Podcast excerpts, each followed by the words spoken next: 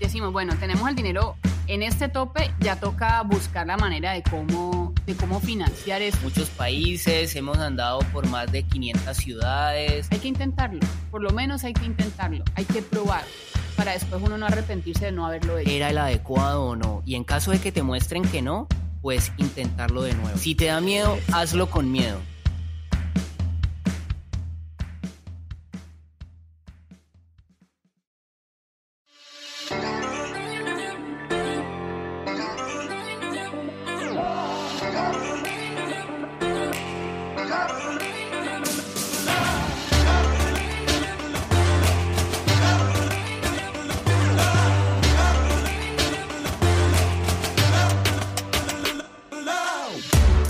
Guerreros y guerreras? Bienvenidos a un episodio más de Construyendo tu leyenda. Y siendo más específicos, un episodio más de la sección de Renuncia y Emprende. El día de hoy nos acompañan dos personas que en mi opinión son dos seres llenos de experiencias de vida, que el día de mañana van a tener mil y una historias que contarnos. Y que a decir verdad es una historia de inspiración para todos aquellos pues que aún no se atreven a salir por su propia cuenta, a aventurarse en el mundo del emprendimiento. Ellos son Lina y Andrés, una pareja colombiana que siendo honestos, pues me abrieron los ojos de las posibilidades que el mundo del emprendimiento ofrece. Y es que la historia que nos vienen a contar no es la típica historia de alguien que renuncia, emprende un negocio y triunfa. No lo es porque el emprendimiento de ellos, su gran empresa, pues es nada más y nada menos que ellos mismos viajando alrededor del mundo. Así es, Lina y Andrés dejaron todo en Colombia por perseguir un sueño lleno de retos, oportunidades, así como experiencias, vivencias que los ha llevado a recorrer miles de kilómetros por el mundo y que actualmente viven cómodamente en Tailandia. Ellos vienen a contarnos pues un poco sobre lo que ha sido su gran aventura, cómo lo han hecho, qué retos han enfrentado y que como cualquier emprendimiento, cómo es que han logrado salir adelante. Así que si eres emprendedor o simplemente traes como que pues esta espinita, emprender una aventura, perseguir tus sueños, salir a viajar por el mundo, etc. Entonces este episodio es para ti. Así que ya me callo y te dejo esta agradable historia con Lina y Andrés.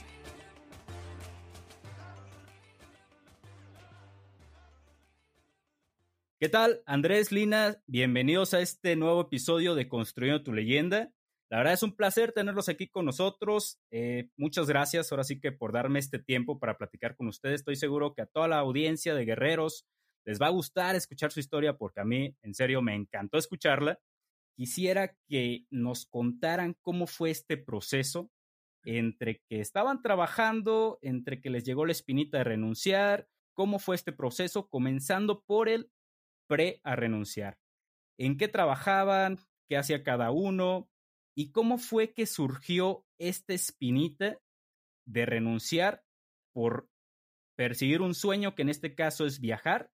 Y no sé, perdón, aquí estoy extendiendo un poco la pregunta, pero no sé si era un sueño de ambos, si era un sueño en conjunto, pero ¿cómo fue que llegaron a este, a este objetivo en común que fue viajar por el mundo?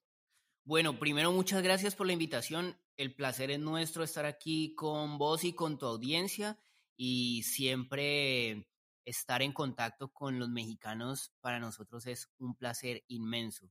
Sobre tu pregunta, ya entrando, ya entrando en materia, la idea de renunciar, em, digamos que cuando la gente renuncia lo hace por múltiples, por múltiples motivos. Uno de ellos es huirle a las responsabilidades, otro puede ser estar agotado y cansado, y otro puede ser tener mejores propuestas laborales. En nuestro caso, ya lo contaste, fue perseguir nuestro sueño. Entonces, nosotros no lo hicimos por ninguna de las anteriores que acabo de mencionar, nosotros no lo hicimos ni huyendo ni buscando mejores alternativas, sino que lo hicimos dando un paso al vacío a ver qué era lo que iba a pasar con nuestras vidas si nos dábamos un viaje largo por el mundo y si intentábamos algo diferente. Yo creo que en esto de, renunciar es fundamental el concepto del cambio, tener siempre a la mano el concepto de cambiar. Cambiar siempre es positivo, así cueste, así cueste muchísimo. Entonces, resulta que esto de renunciar al trabajo y este plan de viajar se inició porque nosotros cuando, cuando éramos todavía empleados, le abrimos las puertas de nuestra casa a viajeros del mundo, sobre todo latinoamericanos que estaban recorriendo eh, la, carretera panamericana en carros o en diferentes tipos de, vehículos. Y pensábamos que abrirle las puertas a ellos, eh, tenderles una mano amiga, una cama cómoda, una comida fresca, una ducha caliente, era, era hacer parte de su viaje, de su experiencia, de su aventura.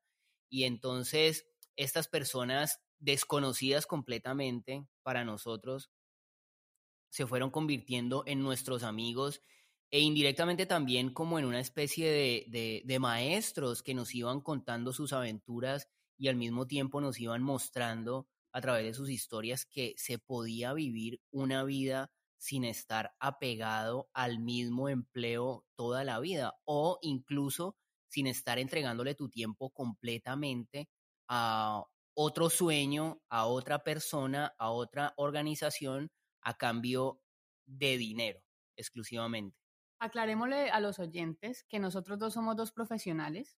Eh, cada uno tenía su buen empleo. Andrés era periodista, bueno, él sigue siendo periodista. Él era periodista en ese caso de un diario, uno de los más leídos de todo Colombia. Y yo era gerente de logística de una planta de lácteos. Yo tenía a cargo, pues, la segunda planta más importante de la organización.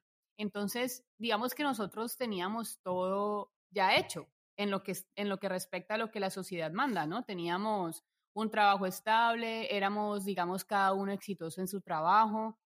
Entonces, pues uno renunciar a lo que supuestamente ya tenía designada la sociedad para, para uno como una persona, que supuestamente ya tenía éxito, eso también que crea un montón de, de situaciones complejas, sobre todo para las personas que lo conocen a uno, porque uno dice, no, voy a renunciar para dejarlo todo, todo lo que supuestamente era el éxito, para irme a, viajar, para irme a la nada, para hacer un salto al vacío, que uno no sabe cuándo va a aparecer el piso, pero pues el piso aparece en algún momento, ¿no? Entonces, eso fue al principio, digamos que siempre estaba como el miedito, ¿no? El miedito de, renunciar. Lo que pasa es que Andrés, como lo estaba mencionando ahora, nosotros empezamos a recibir gente en nuestra casa, pero él fue el que me dijo a mí, él fue el que, digamos, tomó la iniciativa diciendo, bueno, esta casa se ha convertido en un hotel de paso, en un lugar de paso para muchísimas personas, ¿y qué pasa con nosotros? ¿Cuándo es que nosotros nos vamos a ir? Entonces, ahí fue que dijimos, ahí fue que dijimos, bueno, pues vale la pena, pues hagámosle. Ahí, ahí lo que más, a lo que más le dimos como prioridad es a la autoconfianza, ¿no? Al saber de qué nosotros somos capaces, porque pues ya llevamos un buen tiempo trabajando como profesionales y dijimos, bueno, un año sabático, porque pues, la idea arrancó así como algo sabático, eh, pues nos va a dar a mirar a ver de qué, de qué somos capaces. Digamos que año sabático como un concepto, Como un concepto, ¿no? No porque, fuera, no porque fuera un año calendario en el que íbamos a ir y volver, sino que el viaje iniciaba como un viaje sin fecha de regreso. Nosotros, nosotros antes habíamos hecho, habíamos hecho viajes en vacaciones, pero nosotros no hacíamos los viajes convencionales. Por ejemplo, el primer viaje que hicimos juntos lo hicimos desde Colombia a Argentina. Eso fue en el 2009. Por tierra. Por tierra y viajamos, eh, incluso hicimos autostop, hicimos un montón de cosas porque la idea era llegar desde Cali, que es la ciudad pues de donde nosotros somos, hasta Buenos Aires por tierra y ya en Buenos Aires lo único que teníamos comprado porque no teníamos reservas de nada, ni de hoteles, ni nada, era un vuelo de Buenos Aires a Cali. No teníamos nada más. Entonces teníamos como un mes y medio para recorrer esa parte de Latinoamérica y ahí empezamos como a descubrir un poquito esto de viajar de una manera diferente, porque ahí sí que pagamos un montón de novatadas, incluso nos quedamos sin dinero en fronteras, incluso tuvimos algunos inconvenientes como pareja y peleamos todo lo que no se imaginan. Mejor dicho, eso fue bastante interesante. Sí, no digamos que fue traumático, no causó un rompimiento, pero digamos que fue una experiencia inicial, como varias experiencias iniciales, no solo en el viaje, sino en cualquier cosa que uno se atreva a intentar, pues puede ser chocante al principio, ¿no? Y entonces dijimos, uy, esto está como difícil, pero ya en la siguiente oportunidad no lo pensamos y nos volvimos a ir juntos, hicimos un viaje más o menos de las mismas características y... Pero solo un país, que fue para Perú. Sí, y la pasamos buenísimo. Entonces, después de todo esto, bueno, en el, resulta que en, el, en esos intentos viajeros, por casualidad, conocíamos gente en la calle, en un bar, en cualquier lugar, en una playa, lo que sea, y terminábamos como sus huéspedes en sus casas. Eh, nos invitaban como que fuéramos amigos de toda la vida y, terminamos siendo amigos por muchísimo tiempo, incluso hasta ahora. Y entonces, cuando empezamos a invitar gente a nuestra casa, lo hicimos como con esa idea. Mira que en todas partes a nosotros nos invitan y terminamos siendo huéspedes de gente que nos quiere y que queremos, pues cómo no abrirle la puerta y confiar en otras personas. De tal forma que así fue que empezó. Y al momento de renunciar, pues lo que, lo que que fue como lo que empezó a contar Lina en ahorita, eh, estaba diciendo que qué es lo peor que puede pasar. ¿Qué es lo peor que le puede pasar a uno? Nada, volver, intentarlo de nuevo. Es que yo, creo que eso es como la mejor, la mejor satisfacción que uno puede tener, al menos intentarlo. No decir que no lo hice, sino que al menos lo intenté a probar a ver qué va a pasar. De eso ya han pasado seis años y medio, hemos recorrido pues mucho, muchos países, muchos países, hemos andado por más de 500 ciudades, eh, conocemos, como, digamos que hemos aprendido muchísimo del mundo. Hay gente que nos dice como que, wow, ustedes le han dado la vuelta al mundo y eso pues no, es tan cierto sí, digamos que darle la vuelta al mundo es un concepto que hay que analizar con bastante profundidad. Nosotros no, no, consideramos que lo hayamos hecho y ni siquiera es nuestra intención, como no queremos conocer todos los países del mundo, no queremos llegar a todos los rincones del mundo porque la vida no nos alcanzaría. Simplemente lo que queremos es disfrutar de lo que nos gusta hacer, disfrutar de la vida, disfrutar de nuestra compañía y aprender, sentir que nuestro camino por este mundo es un aprendizaje lindo que podemos compartir con muchas personas y que definitivamente no le estamos entregando nuestra energía vital al hecho tan superficial que ha pasado a ser demasiado importante, pero que para nosotros es, no es la razón principal de nuestra existencia, que es generar dinero. Nosotros lo que queremos es vivir. el, dinero, digamos que es un amigo que nos acompaña a lograr ciertas cosas y que lo hacemos aparecer en la medida de que lo, vamos, de que lo vamos necesitando, pero como dedicar nuestra entera energía cada día desde que nos levantamos hasta que nos acostamos a cumplir los sueños de otro y a generar dinero, esa no es nuestra intención.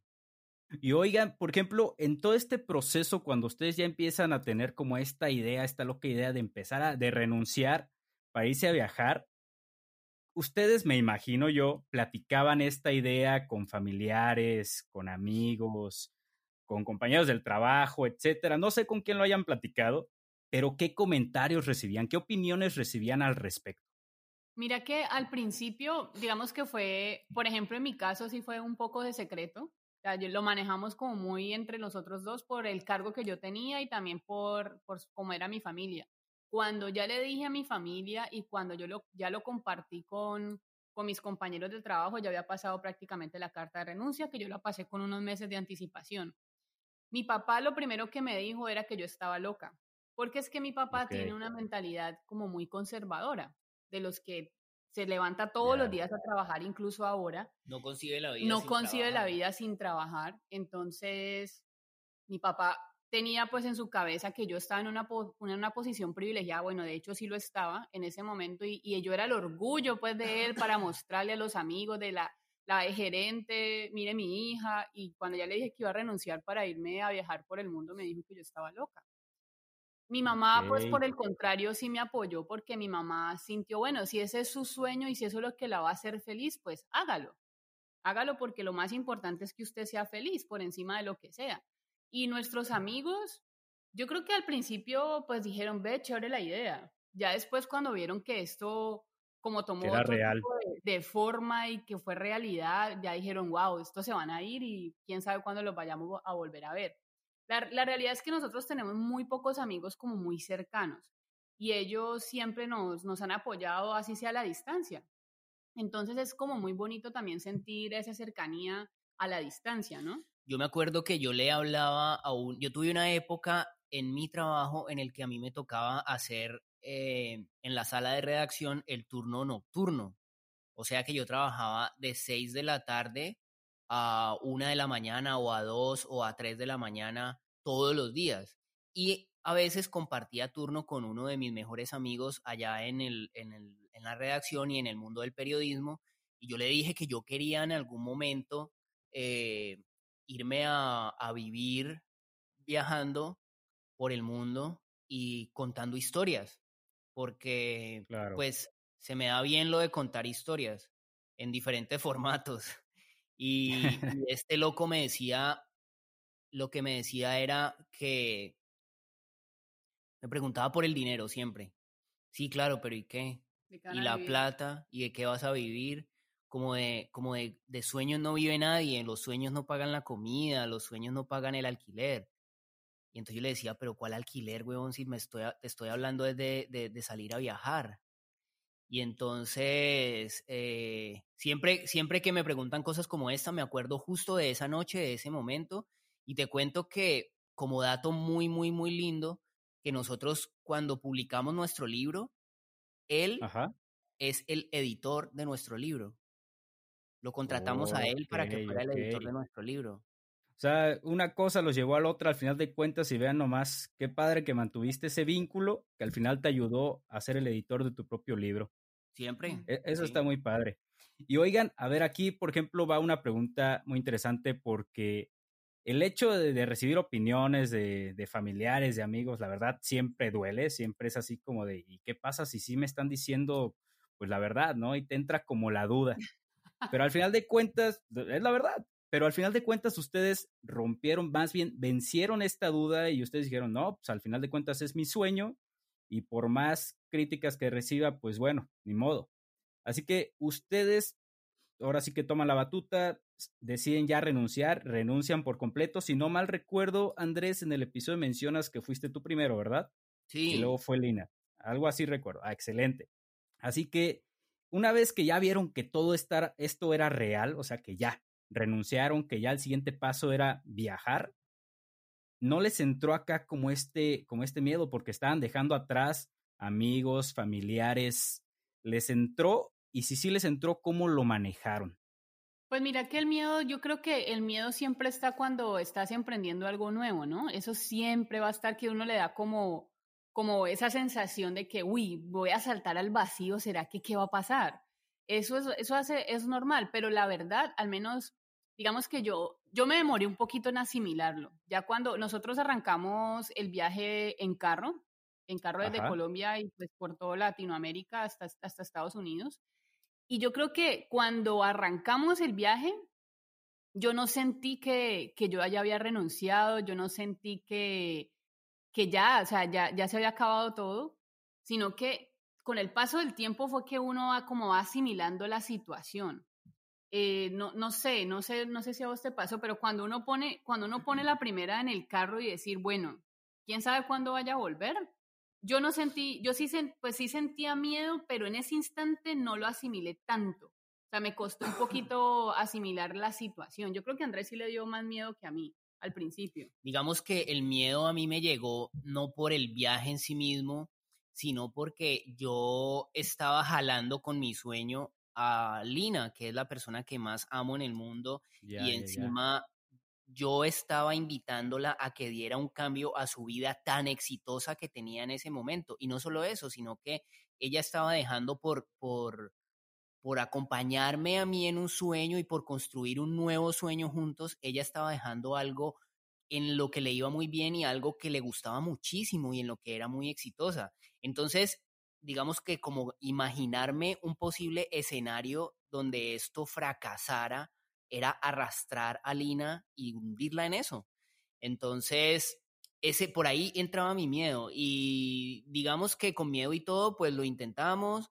Eh, siempre dije como, listo, vamos, vamos, vamos, y el apoyo de ella y digamos como siempre el compromiso de ella, como el hecho de, de primero de haberme seguido la corriente y segundo de haber trabajado y luchado todos los días, cada minuto, cada segundo en, en construir esta historia que ya lleva seis años y medio, digamos que eso pasó de ese miedo inicial a una emoción de emprender juntos y después a una confianza, a una super autoconfianza que hoy nos posee y que sentimos que somos capaces de llegar a donde sea y de, y de que si estamos juntos y tenemos la misma vitalidad y la misma energía y los recursos para, para seguir generando ideas, podemos hacer de esta vida de viaje un proceso infinito hasta que se nos dé la gana.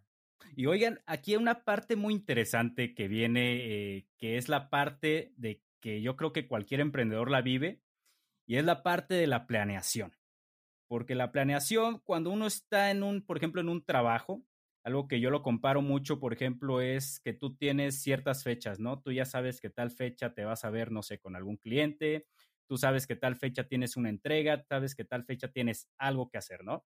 Pero en el aspecto de emprender, en su caso, emprender un viaje, ustedes, ¿cómo le hicieron para la planeación? Porque una cosa es lo que uno planea y la otra es la realidad. O sea, ya una vez que te topas con la realidad, ¿ustedes cómo hicieron esta parte de la planeación y qué tan diferente fue la realidad? Pues mira, nosotros inicialmente teníamos una ideas, unas ideas muy claras, básicamente por las personas que conocimos que hospedamos en nuestras casas en nuestra casa. Eh, por lo general, lo que la gente tenía un blog, tenía sus redes sociales, entonces Andrés por eso también renunció primero, para enfocarse un poco en, nuestra, en nuestro blog, enfocarse en aprender un poquito más acerca de eso y en crear un proyecto comunicativo, porque sabíamos que de cierta manera ese proyecto comunicativo era el que nos iba a guiar, ¿no? Y que nos iba a ayudar. Entonces, ya después fue que con, es que incluso es que no, el la, la, planeada no fue como tan grande ni tan, ni, tenía muchísimas cosas, porque incluso el carro cuando lo compramos, lo compramos fue con las liquidaciones. Pero mira que si vas a ver, yo creo que sí, porque es que esa cantidad de elementos que le fuimos metiendo, como primero comprar un coche, era nuestro primer coche, ¿no? Entonces, segundo, teníamos que convertirlo en, una, en una especie de casa rodante para, es un Renault Kangoo, en México hay muchísimos, esos carritos pequeños repartidores.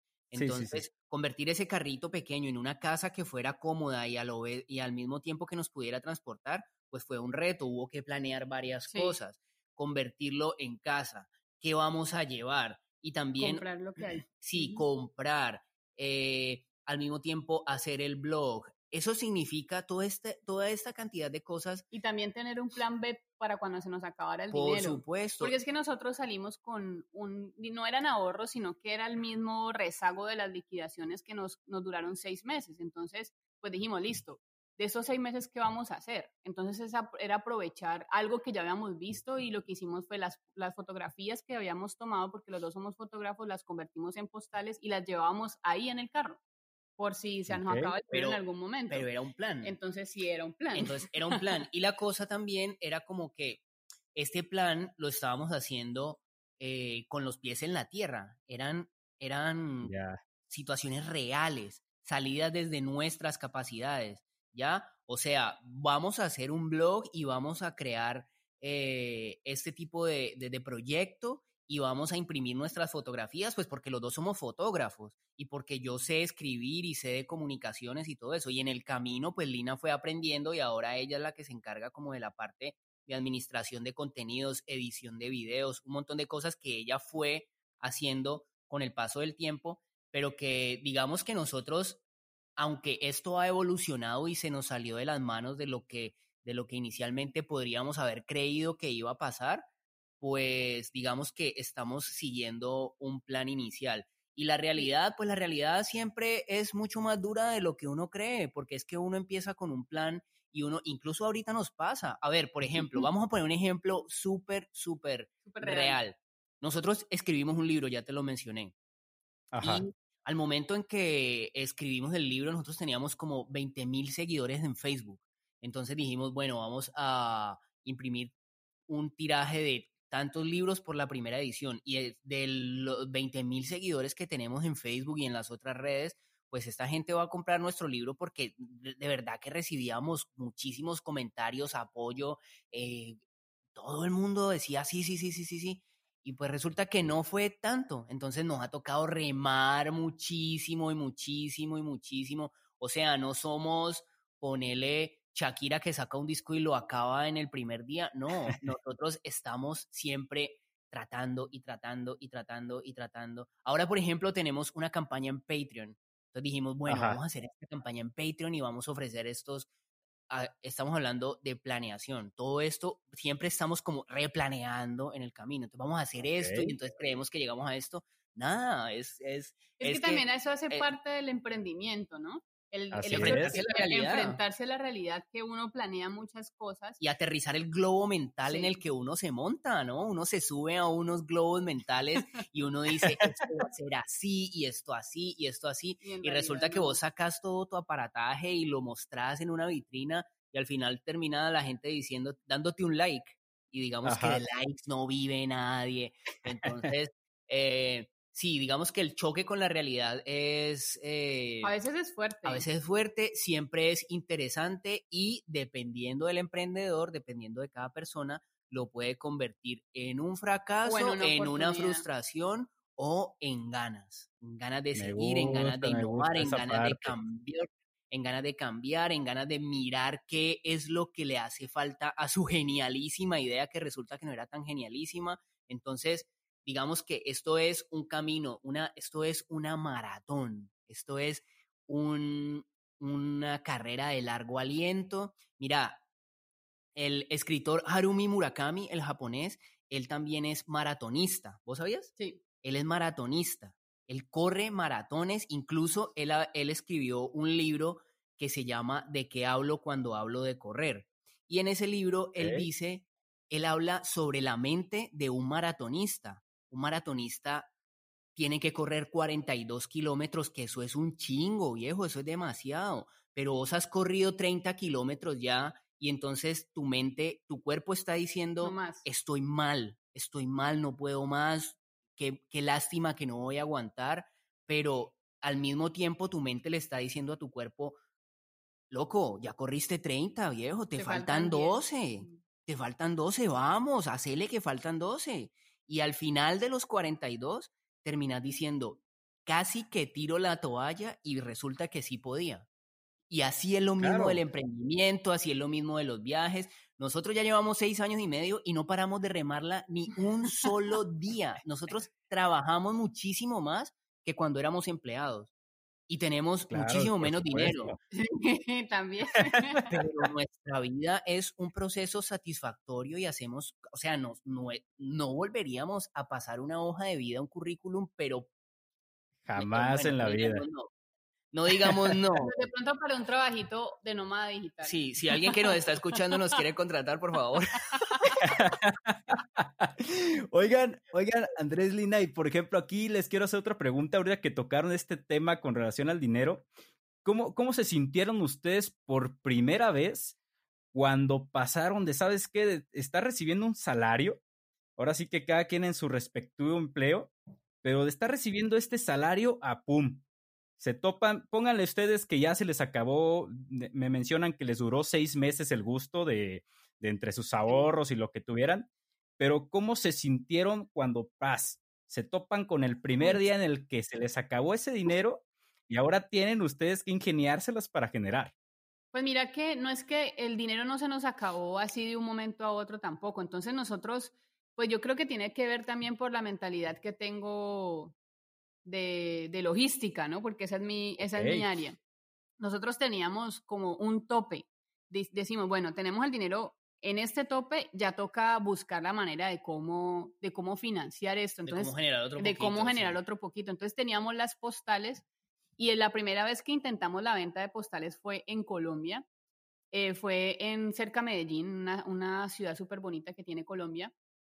Y fue muy duro, fue muy difícil porque era decirle a unos desconocidos, miren, estoy vendiendo estas postales, te valen tanto, es que estoy haciendo esto por mi sueño. Eso fue muy, muy difícil, fue un choque tremendo. Incluso recibimos malos tratos, incluso Andrés la primera vez iba a poner a pelear con un señor que me trató mal. Entonces, eso fue muy complicado porque pasar de una oficina eh, de, estar uno siendo jefe en una oficina a estar vendiendo postales en la calle no es fácil.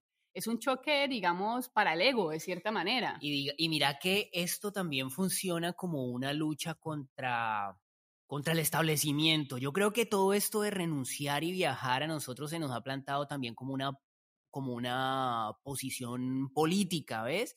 Eh, en el sentido de que estamos diciendo chingue su madre, ¿ya? Y, y, nos vamos y hacemos lo que se nos da la gana con nuestra propia vida. Pero luchar contra eso, pues tiene también su grado de, dificultad, porque es que todo el tiempo te estás repitiendo, para esto estudié, no resulta que estaba trabajando y que... Pero no solamente también, no solamente uno se lo repite, sino que la gente se lo repite. Y cuando estás, y por ejemplo, cuando estás haciendo eso de estar vendiendo postales que te digan vago, mire, vaya, trabaje, gánese la, la, plata de otra forma. Yo cuando viajo lo hago. Yo cuando viajo lo viajo porque tengo plata. O sea, son cosas que te generan malestar, pero que ya después de tanto que lo has escuchado ya te resbalan. Sí, y generan un callo. Generan, un, generan un callo. Ya todas estas cosas que, como todo este tipo de, de mala onda, Que, también, que también, digamos, el tema de esta conversación es muy adecuado para, para decir que en nuestro caso es un viaje, pero la persona que esté emprendiendo cualquier tipo de idea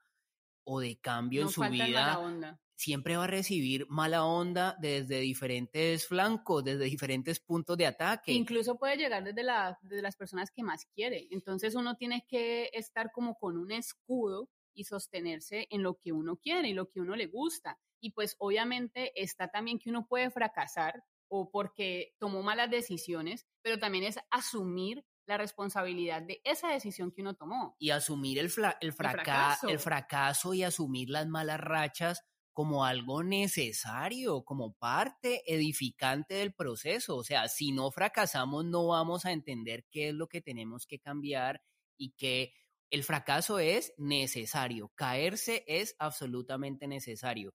Y, y, digamos que es también el fracaso de alguna manera un maestro. El fracaso te enseña y, en la forma en que te levantes eh, vas a seguir, vas a dar pasos más grandes y más seguros en, el, en tu camino, en tu andar. Me gusta, me gusta eso. Y oigan, por ejemplo, ustedes mencionan que comienzan, por ejemplo, vendiendo las postales. Pero imagino yo que antes del blog, antes de todo esto de su canal de YouTube, antes del podcast, ¿qué otras cosas ustedes llegaron a hacer para poder financiar toda esta aventura? Ahora sí que, adelante, adelante, adelante. Hicimos, hicimos un montón de cosas. Pues nosotros el blog siempre lo tuvimos desde antes, incluso desde antes de arrancar. Siempre teníamos el blog, el Facebook, eso lo tuvimos y siempre lo mantuvimos y lo hemos mantenido hasta ahora. Entonces, pues sí, arrancamos con las postales, pero por ejemplo lo que hicimos fue también comprar artesanías, por ejemplo, en, en Colombia unos bolsos súper lindos los, y los fuimos vendiendo en el camino. Eh, también vendimos, vendimos hamburguesas vegetarianas. Hemos vendido camisetas, compramos, por ejemplo, las, unas blusitas súper lindas que venden en, Chiapas, en Chiapas, en San Cristóbal de las Casas, y las fuimos vendiendo también en el camino. Mejor dicho, hemos, incluso hemos hecho hasta ahora muchas cosas. Ahorita pues que tenemos el libro, el libro es como la mayor fuente de financiamiento y pues algunas veces nos salen campañas en redes sociales y nos salen campañas también en nuestro blog, pero aquí hacemos de todo, ¿no? Hemos hecho de todo, de todo, de todo. Tenemos un podcast en este momento, aprovechamos a tu audiencia, si nos permitís, para invitarlos a que escuchen nuestro podcast Viajes sin Reservas. Ya estamos cerca del final de la primera temporada, entonces por ahí los esperamos en cualquier plataforma, Spotify, Google Podcast, Apple Podcast y Vox, lo que sea. Viajes sin Reservas de Renunciamos y Viajamos. ¿Saben por qué les hice esta pregunta? Porque me gusta el aspecto de cuando uno sale y emprende, pues no necesariamente su primera idea va a pegar, no necesariamente le va a funcionar. Y realmente, por ejemplo, ustedes es el claro ejemplo de que no necesariamente las postales les va a pegar a la primera y no de que de eso van a, van a depender todo el viaje. Así que por eso les hice la pregunta para que también muchas personas se den cuenta de que van a tener que pasar por ideas y por ideas y por prueba y error, prueba y error, hasta llegar a algo que vaya, te vaya a tener que mantener para tú poder continuar. Y por ejemplo, aquí quiero pasar entonces ahora sí ya a la parte en sí de su viaje. O sea, ya ustedes renunciaron, ya ustedes hicieron su plan o, ustedes pues hicieron ahora sí que lo que viene siendo esta parte. ¿Desde dónde empiezan y hay algo que a mí me llamó la atención, que fue, ustedes consiguieron su carro, pero bueno, ustedes ya están en Europa e imagino que en algún lugar quedó el carro. Quisiera, quisiera saber más o menos, primero, ¿de dónde empezaron? Me imagino de Colombia, ¿a dónde se fueron y dónde terminó el carro? Bueno, nosotros arrancamos el viaje, digamos que este viaje se ha dividido en dos etapas, para ser como muy, muy francos. La primera etapa fue en carro y ahorita estamos viajando con mochila. Entonces, el, primer, la primera etapa viajamos desde Palmira, que es nuestra ciudad en Colombia, que es cerquita Cali, hasta la frontera de Estados Unidos con México, ida y regreso, hasta duró dos años ese viaje. Entonces, de ahí ya hemos hecho, estuvimos en casa un tiempo, pero pues haciendo viajes intermitentes y escribiendo el libro. Ya en el ¿No trabajaron en ese, en ese intervalo? Trabajamos en nuestro proyecto y trabajamos con algunas marcas y trabajamos sobre... El foco principal fue el libro en ese tiempo. ya en el 2018, la idea era irnos para Europa con el carro, pero no pudimos hacerlo por el tiempo que teníamos disponibles porque lo que íbamos a hacer era el Mundial de Rusia. Entonces ah, conseguimos una marca que patrocinó todo el viaje, pero no nos daba el tiempo para enviar el carro por barco. Entonces el carro en este momento está acomodado en nuestra casa. está siendo de utilidad para la mamá de Andrés y para el hermano de Andrés en este momento. Y nosotros a partir del 2018, de, de, mayo del 2018, estamos dando vueltas por esta parte del mundo, en Europa, en Asia, hemos ido una parte en África y ahorita les estamos hablando desde Tailandia. Y oye, por ejemplo, aquí me causa interés lo siguiente. Vamos a considerarlo esto como es su empresa, prácticamente su empresa ustedes dos. Y ustedes se internacionalizaron en el momento en que cruzaron el charco. Se fueron a Europa y se internacionalizaron ustedes. ¿Cómo fue el golpe cultural? Porque ustedes viajaron dos años en lo que viene siendo América ¿Y cómo, pero cómo fue el golpe cultural una vez que ustedes cruzan el charco? Porque ustedes aquí ya habían amaestrado el negocio de las postales, ya habían amaestrado todas las ideas que aquí tenían y cómo llegaron prácticamente a innovar allá.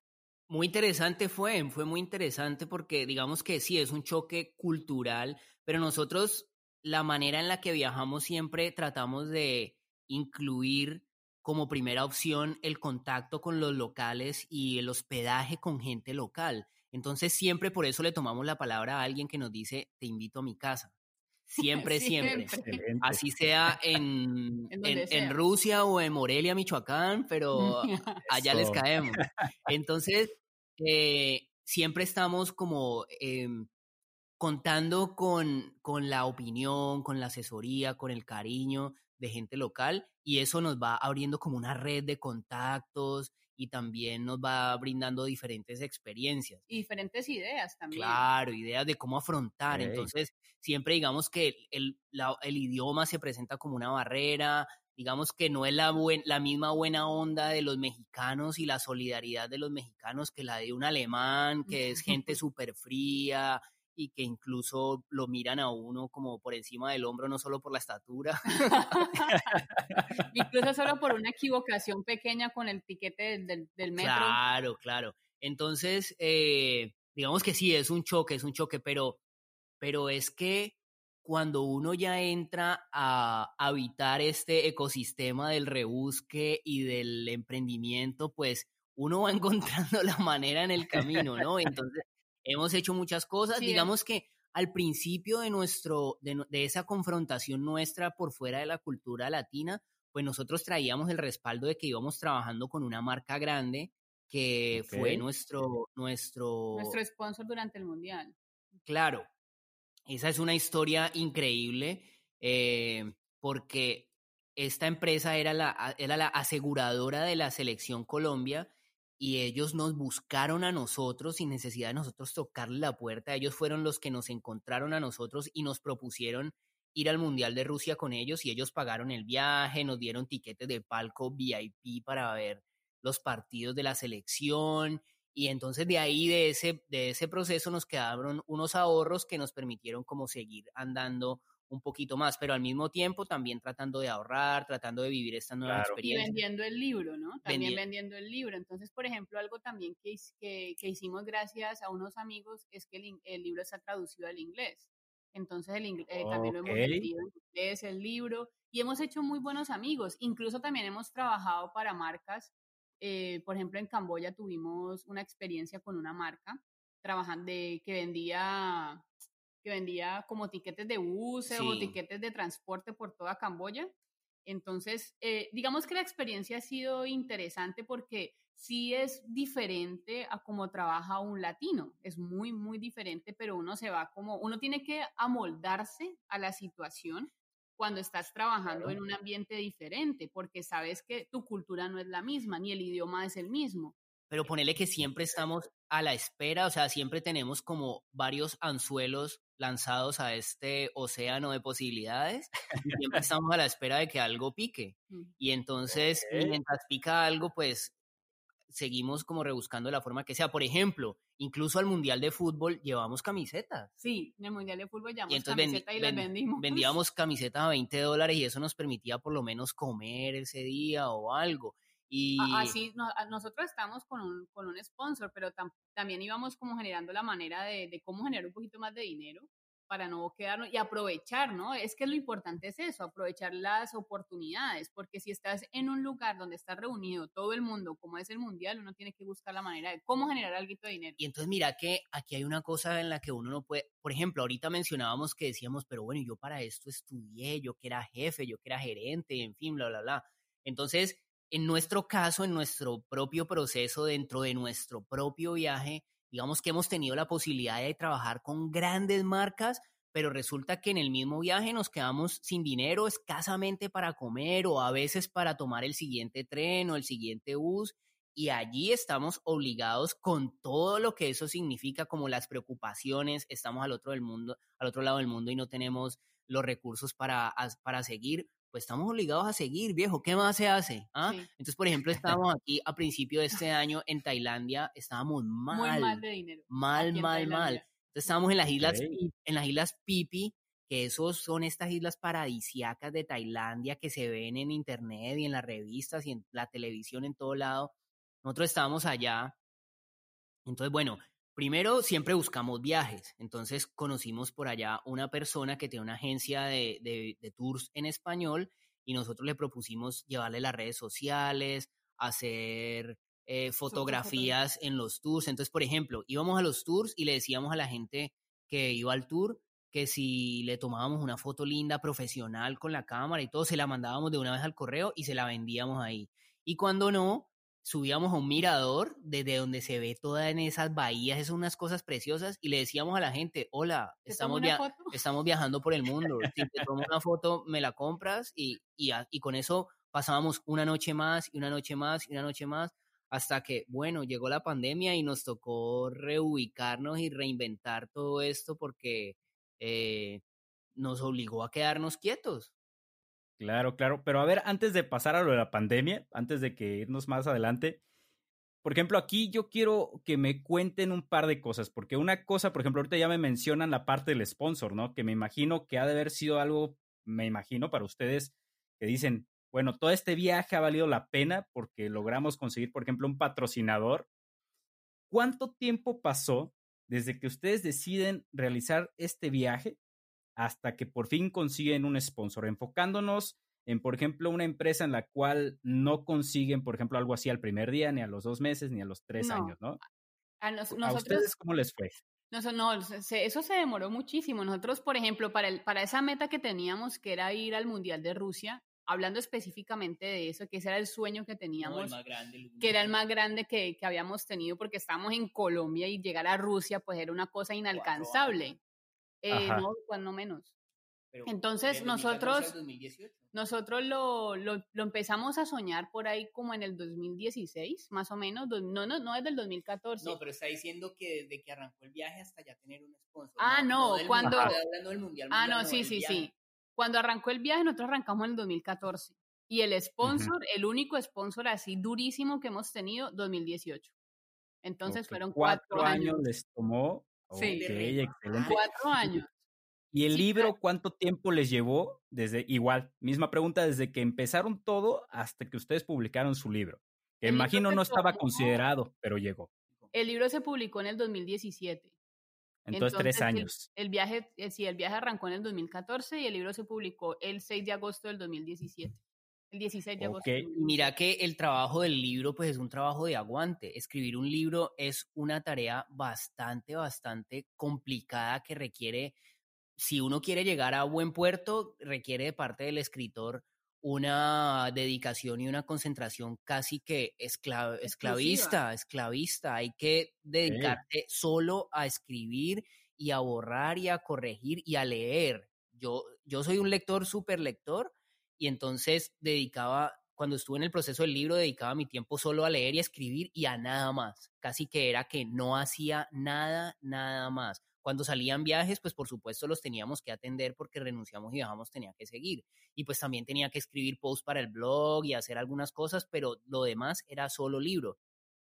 Y ese proceso fue una carrera también de aguante, porque es que mientras uno está escribiendo el libro, pues digamos que en nuestro caso, si tuviera otros libros por ahí circulando o algo así, pues uno dice yo vivo de eso, pero no, no, no generaba ingresos de ningún tipo, era solo dedicado a escribir el libro. Algo que sí quiero añadir es, por, una, por ejemplo, una situación que nos pasó, es que uno, uno debe aceptar cualquier trato.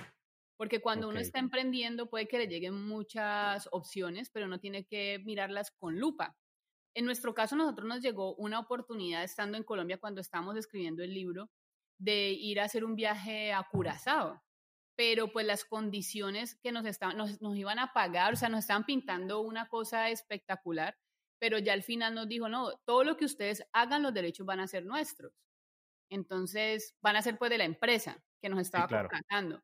Entonces ahí dijimos, bueno, ¿y hasta qué punto nosotros vamos a renunciar a lo que nosotros hemos hecho, a tomar las fotografías que ellos van a utilizar en vallas publicitarias solo por un poquito de dinero? Entonces también es analizar ese tipo de situaciones. Darle el valor a lo que... darle el valor a lo que realmente uno tiene porque pues no significa que porque uno está empezando uno tenga que aceptar todo lo que se venga. Entonces, eso es importante que lo tenga en cuenta un emprendedor. Al menos eso es lo que yo creo. Sí, absoluto. Que es, hay que valorizar lo que uno tiene, claro, porque es que es, es tu idea de negocio, porque hay que regalarla, no es necesario regalarla, ni regalar su trabajo tampoco. Para, por, por algo es que estás trabajando de manera independiente, ¿no? Estás emprendiendo para ti.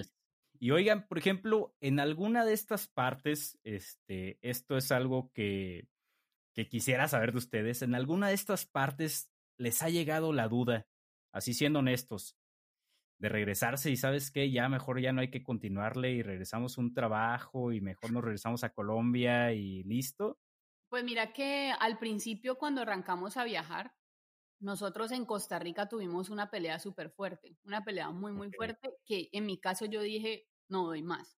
Pero no fue por las circunstancias del viaje, sino por la pelea que había tenido con Andrés.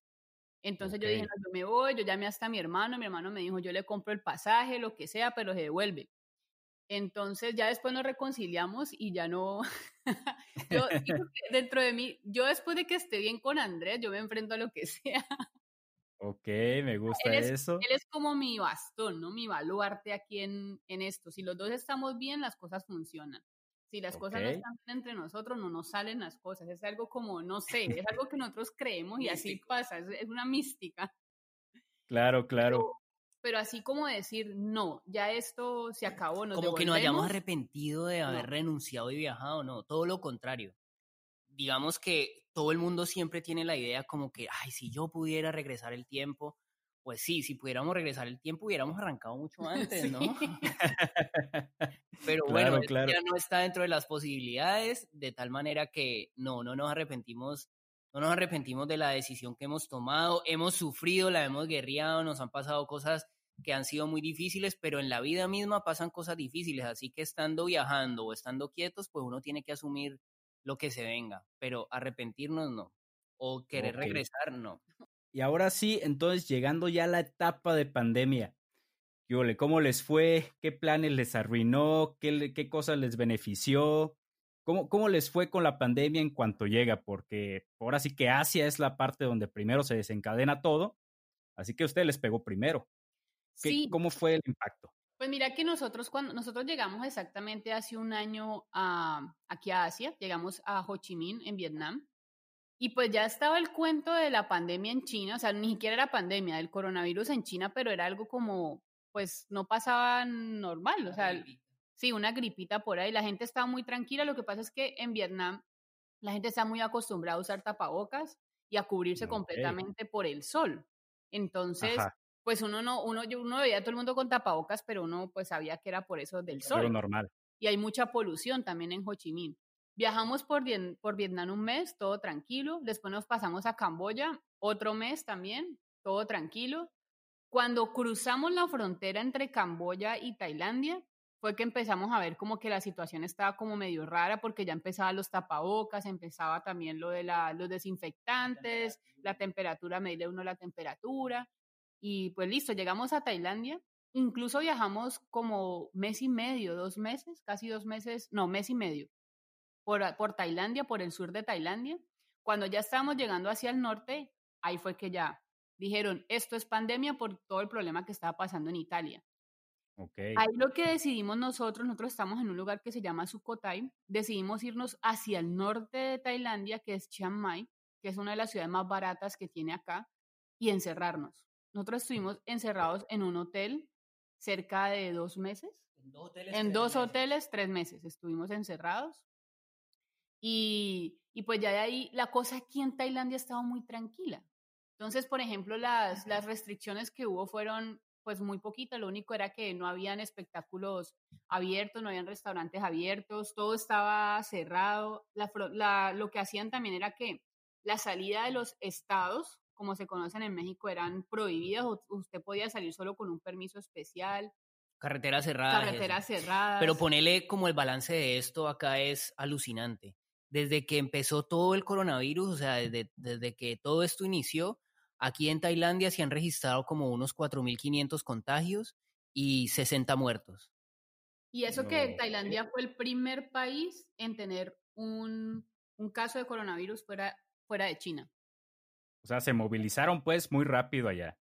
Entre eso y otras cosas que son como muy... Muy misteriosas, como porque por acá digamos que los países vecinos han tenido muy poquitos contagios, como eh, Vietnam ha sido como un ejemplo de control de esto. Eh, Tailandia, Camboya, Camboya, como que cero contagios, una cosa pues muy loca. Y sí nos arruinó planes, nosotros teníamos pensado ir en primavera a Canadá y después queríamos irnos a México y no teníamos, no teníamos planeado pasar, digamos, todo este tiempo en Asia y ni siquiera cerrar el año aquí en Asia, pero pues ya ves, esto es una cosa bastante incierta y también nosotros como que al vivir sin, sin necesidad de regresar o sin el afán de irnos a ningún lado, pues sentimos que mm, el mismo viaje va dictando nuestro camino, va trazando nuestra ruta. Y ahora el viaje nos dice que por esta circunstancia tenemos que quedarnos aquí y estamos felices, no nos queremos ir de Tailandia.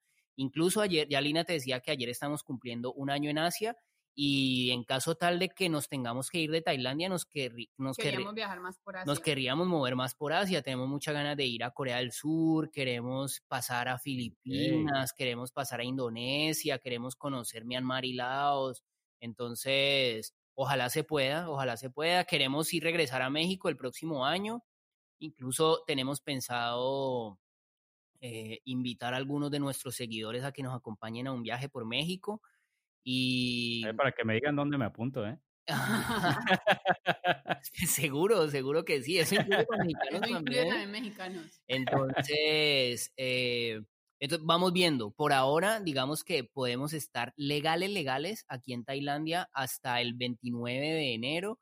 Creemos que va a existir la posibilidad de, de extender hasta finales de marzo y ya de ahí ya se prevé la reapertura de las fronteras porque pues ya en ese momento las vacunas tienen que haber rondado bastante y para, la, para ya el terminado el primer cuarto de año del 2021 va a, haber ya una flexibilización más de este cierre de frontera, entonces ya a nosotros nos va a tocar buscar para dónde irnos, ojalá vacunados. Ojalá vacunados.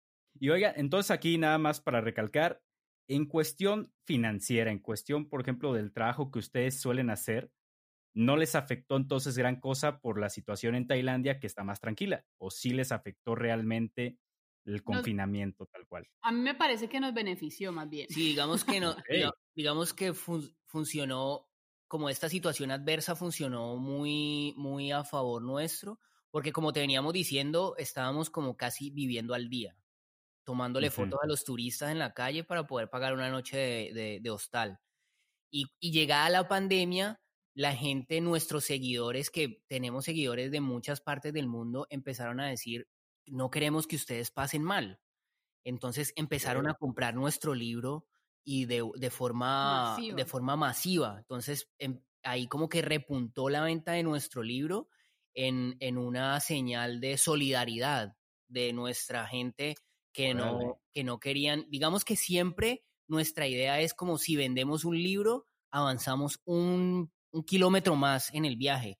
Esta vez era necesitamos vender un libro para, para, para dormir bajo techo un día más, necesitamos vender un libro para, para pasar, para tener un plato de comida eh, un nuevo día y entonces la gente se unió a esta iniciativa y compraron libros, tuvimos que mandar libros a muchos países en el mundo, incluso algunos que lo siguen esperando porque eh, pues el cierre de fronteras y esto, ah, pero digamos que tuvieron toda la paciencia, mucho amor recibimos de muchas partes.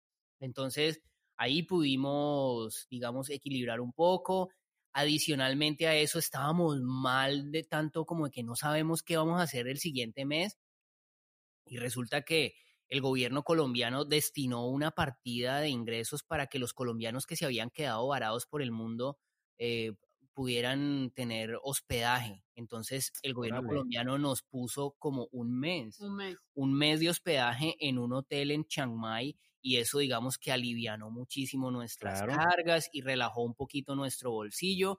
Entonces ahí como que no hay mal que por bien no venga y, y, y, entonces Pandemia al principio al principio teníamos sí mucho afán de regresar a casa, estamos en Asia, estamos en el foco de la pandemia, no sabemos qué va a pasar, si esto se convierte en un caos, si, si ocurre lo que pasó en Occidente como de desabastecimiento, filas eternas para comprar víveres y en fin, ¿qué vamos a hacer nosotros? Porque nuestros derechos son inferiores a los de los locales aquí. Ya en, en el momento en que digan se acabó todo y vamos a vender cosas por poquitos, a los últimos que les toca es a los extranjeros. En el momento en que los hospitales colapsen, al último que le toca es al extranjero. Y mucho más en nuestra condición como de, de, de, no tener dinero con qué pagar lo que, lo que sea. Entonces decíamos, uy, no, vámonos, vámonos. El gobierno colombiano dispuso de unos vuelos disque humanitarios, que eso era uno, unas, una barbaridad el precio de esos vuelos no pudimos tomarlos, entonces al final decidimos, bueno, vamos a ver qué pasa aquí y ahorita ya no nos queremos regresar, o sea, comparar Tailandia con Colombia o con América Latina, eso no, no, no, no, no. Aquí estamos muy bien. Nada que ver. Y entonces pasemos ahora sí ya a la parte de la conclusión. Ustedes ahorita en estos momentos están felizmente viviendo en Tailandia, ya se encuentran, ustedes no quieren regresar. Entonces, vamos a, vamos a poner un escenario hipotético en el cual en efecto, como ustedes mencionan, un mejor escenario sería que en marzo del año que viene, vamos a suponer, ya, la cosa empezó a alivianarse, las vacunas se esparcieron por el mundo. ¿Cuál sería actualmente como el siguiente paso que ustedes dirían? Mencionan que igual conocer un poquito más de Asia, pero sí sería eso o ustedes tienen algún plan B en cualquier caso. Sí, tenemos pues el plan, el plan original, el plan A, es que si abren las fronteras y si quitan cuarentenas y todo eso, es irnos para Corea del Sur y ahí de pronto pedir la visa para China y viajar otro poquito por aquí, por Asia. Si eso no es posible, el plan B es irnos para Turquía, que Turquía sí está recibiendo personas sin problema y ahí tenemos tres meses para, para seguir pensando qué podemos hacer. Y para viajar por y Turquía. para viajar por Turquía, que es maravilloso, que a nosotros nos encanta Turquía, que ya hemos estado allá. Entonces, digamos que ese es el plan A, Corea del Sur primero, o plan B, Turquía. Pero digamos que el resumen es que el plan A siempre es viajar. Sí.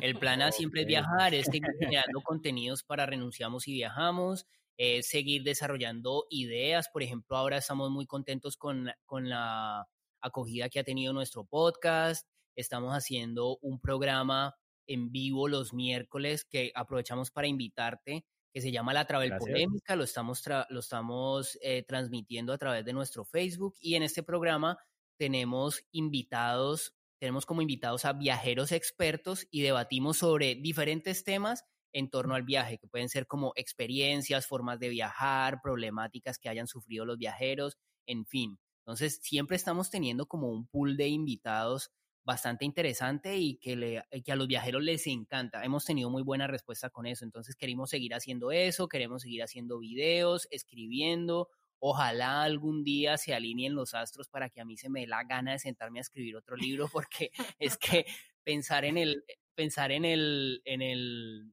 en el trabajo que hay detrás de eso me obliga a dejar de lado otras cosas y, y además me obliga a tener una situación estable, cómoda, quieta, tranquila, en la que no dependa de, nada más. Escribir otro libro, pero siempre viajar. Lo podemos hacer aquí, lo podemos hacer en cualquier otra parte, o regresar a Colombia. A viajar. A viajar. Por Colombia. Porque Colombia es un país encantador, Colombia es un país que uno nunca termina de conocer y además sabemos que Colombia está también como ocurre en el resto del mundo, tratando de resurgir después de toda esta problemática, sobre todo el mundo del turismo, y sentimos que tenemos muchas herramientas para ayudar en, esta, en este renacimiento de muchos destinos y de muchos emprendimientos, de tal forma que irnos para allá también es una opción bastante válida y que la asumiríamos con, con mucho cariño. Pero por ahora, Asia nos tiene atrapados. Pero ahí ya te dije como una baraja de alternativas. No, me gusta, me gusta. Bueno, Lina Andrés, pasemos ya a la parte final. Y en esta parte final son las preguntas estandarizadas que, que, me, que quiero yo empezar a hacer, ahora sí que a los emprendedores. Así que en todo este proceso, todo esto, ustedes tienen una historia, vaya, de no de unos dos meses, sino tienen una historia de seis años y medio. Pero en todo este proceso, ¿qué es lo que más se les ha dificultado hacer? o aprender? El aprendizaje, pues hay cosas que uno definitivamente no quiere aprender, como que el cerebro no se configura para querer aprender y es los idiomas. O sea, nosotros no luchamos con los idiomas, sino que simplemente nos comunicamos en inglés, donde hablan inglés, y en el resto a punta de sonrisa. De sonrisa y de señales. Entonces, por ejemplo, vamos a cumplir un año en Tailandia y sabemos decir como cuatro palabras. Cuatro palabras en Thai. es un idioma muy, muy, muy, muy difícil. Entonces, digamos que por ahí la dificultad, como enfrentarse a los idiomas, no se nos da como muchísimo muy bien. Inglés nos va bien, otros idiomas puede que uno medio entienda algo y como que capte algo en el aire, pero como que tratar de aprender cada idioma en el que vayamos pasando, mm, mm, más bien como que lo dejamos. de pronto lo que sí hacemos es aprender como las palabras básicas, ¿no? El hola, gracias, salud, salud. Cerveza. Muy básica. Cerveza. Una cerveza grande, por favor. Excelente. Sí, yo creo que los idiomas es una cosa que no, no aprendemos en todos los países, no. Eh, aprendemos cuando queremos algo. bueno, entonces ahí les va la segunda pregunta. Si ustedes pueden resumir todos los seis años y medio en tres hitos, en tres metas que ustedes hayan alcanzado, ¿cuáles serían esas tres metas que ustedes dicen, ah, pues mira, logré esto, logré esto y logré esto? Yo tengo tres. La primera es salir, arrancar. El primer paso siempre es el más difícil y yo creo que esa ha sido la más difícil que enfrentamos, el, el kilómetro cero. Esa es un granito, arrancar. La segunda, escribir un libro. Publicar un libro es un trabajo muy difícil. muy difícil, es un trabajo muy dispendioso pero es una experiencia maravillosa. O sea, el resultado de eso es, digamos, además es un solo trabajo, ¿no? Eh, por duro que sea, el libro se publica y ya esas letras empiezan a adquirir vida en manos de las personas que, que, lo, que lo leen. Y además es un hito y una satisfacción, digamos, el feedback que recibimos de nuestros lectores. La gente que lee nuestro libro siempre nos escribe diciendo desde que les encantó la forma en la que está escrito hasta que le cambió la vida, hasta que los animamos a emprender su propio camino, renunciaron y en fin. Y el tercero, yo diría que esto de, de, eh, eh, digamos, en materia de viajes y lograrlo de ir al Mundial de Rusia, para nosotros fue por todo lo que significó, por, la lucha, por la lucha interna, por lo que pasamos. Entonces, ir al Mundial de Rusia, haber conseguido este sponsor, digamos que fue un golpe de confianza y de decir, vamos que sí se puede, vamos que lo vamos a lograr. Y desde ahí arrancamos a, hacer una nueva etapa del viaje que ya digamos que el mundo se nos puede quedar eh, pequeño en materia de que nosotros podemos llegar a donde se nos dé la gana y sentimos que tenemos confianza. ¿Vos tenés algún otro? Sí, no, ahí, ahí yo creo que entendimos que la limitación que teníamos de no salir de América Latina era, era enorme, la limitación mental que teníamos, porque cuando, al menos la sensación que yo tuve cuando yo vi la Plaza Roja de Moscú es impagable, porque ese era uno de, de los sueños que yo tenía, ¿no? Estar en la Plaza Roja de Moscú. Entonces ya ahí empecé a soñar mucho más grande. Por ejemplo, dije, bueno, yo quiero celebrar mi cumpleaños en la Torre Eiffel. Me fui a la Torre Eiffel. Entonces son cosas como que uno va va, lo que decía Andrés, que uno va entendiendo que el mundo se puede volver pequeño, sino que uno tiene que ponerse metas más ambiciosas y volverse un poquito más ambicioso, pero pues trabajar, por supuesto, no solamente soñar, sino que también hay que trabajar para conseguirlo. Entonces, esto, eso estuvo muy chévere. Yo, yo, no le, yo lo que también le agregaría es como como lo que hemos aprendido internamente de lo que uno es capaz como persona, ¿no? Me hablo sobre todo de mí, porque el viaje más que ser un viaje de ir a conocer culturas también es conocerse a uno mismo de qué es capaz de hacer. Entonces, esa es como la mayor satisfacción que yo tengo, que me he mejorado como persona, que he aprendido cosas que en la vida me imaginé que iba a aprender. Y entonces, a ver, Lina, entonces te lanzo la tercera, la última pregunta. Y en esta parte es, ustedes como viajeros, como emprendedores, ¿hay alguien, algún referente que ustedes sigan? Y si sí, me gustaría si tienen dos, más bien. Ahí quisiera agregarle uno mm, extra. Tenemos varios referentes porque de por sí nosotros arrancamos el viaje inspirándonos en más personas. Entonces, por ejemplo, un referente que a mí se me viene a la cabeza es una familia que lleva viajando más de 10 años, que es la familia Zap que son, son unos duros, unos durísimos que han tenido hijos en diferentes partes del mundo, pero son muy, muy, son, son personas tan carismáticas y que te inspiran tanto que arrancaron con un carro modelo de los años 20. 1928. 1928. Un Ford Grand Page con rines de madera, imagínate. Y siguen viajando. Y siguen viajando, ahorita están en Brasil. Y lo han llevado a todas partes, viajaron por Asia, recorrieron India, eh, lo llevaron desde Holanda hasta, ¿dónde fue? En barco, hasta Brasil, creo, en un barco. Eh, no, esta gente, estos son los grandes aventureros del mundo, los grandes aventureros del mundo. Esos son un referente. Un referente súper marcado para cualquier viajero que quiera ser experto viajero. Ellos, ellos son un referente para uno. Familia, familia SAP. familia SAP. Herman y Candela Z-A-P-P. Z-A-P-P, excelente, excelente. Buscalos como Atrapa tu sueño. Ese es el libro de ellos. Eh, mira que a mí, me va, a mí me va muy bien con referentes literarios, gente que ha viajado y ha escrito, porque me gusta muchísimo leer. Entonces, digamos que en ese sentido hay un argentino que es, en este momento lo consideramos colega nuestro, aunque en su momento fue nuestro faro a seguir, se llama Juan Villarino.